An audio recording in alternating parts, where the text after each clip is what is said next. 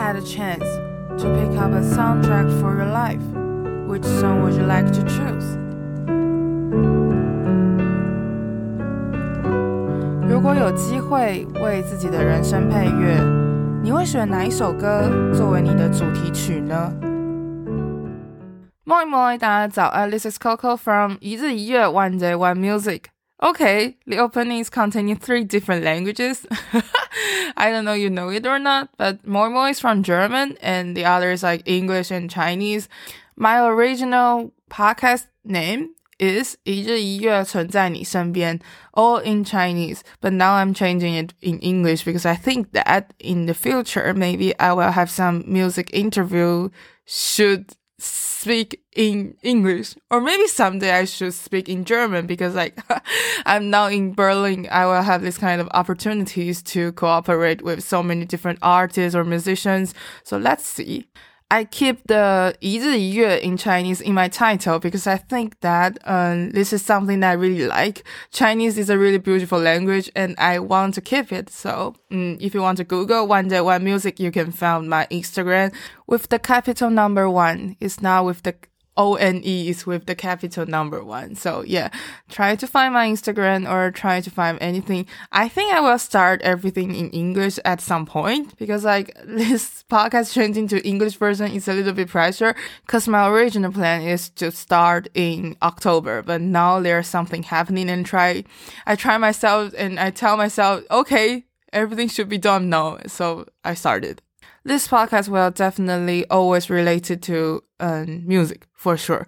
The music interviews, the album, EPs, or like singles or anything. It's Like I even interviewed, I even talked to some uh, startup company from like music label or something in Taiwan, or maybe I will talk to some artists in the future. So most of the episode will be interviews and there are gonna be some reviews or some critic for some singles or album or anything related to music.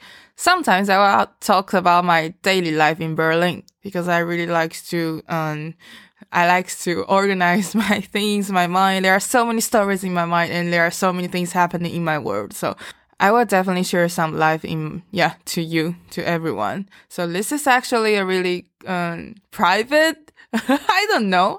I don't know it's a personal podcast or not, but I still feel that I want to keep something really close to my life. So I think the key opinion is everything will related to music and the music is related to me. It's all my opinion. It's all the things I like and I want to share to everyone. Yes. This is the simplest things I want to keep. Yeah. and oh, the most important thing is if you want to know the language in different episode, you can check out the title. I will put English or Chinese in the front of every episode titles. So you will find out this episode is in English or in Chinese. So don't worry if you don't know. You don't need to try. You just need to check like this one is for English or this one is for Chinese. So I'll see you guys in different episode. I think I will keep this season for so long because I don't want to change a lot. I hate, I really hate recording trailers. So I think I will do for 100 episode this season. Season 4 will be really crazy, but yeah, let's see what will happen. So even the trailer is recording in English, but I think that most of the interviews or most of the episode will still be in Chinese. Let's see uh, what's going on now. And I think season four will be really cool, really fun because I try my first step and everything will go well. I hope so.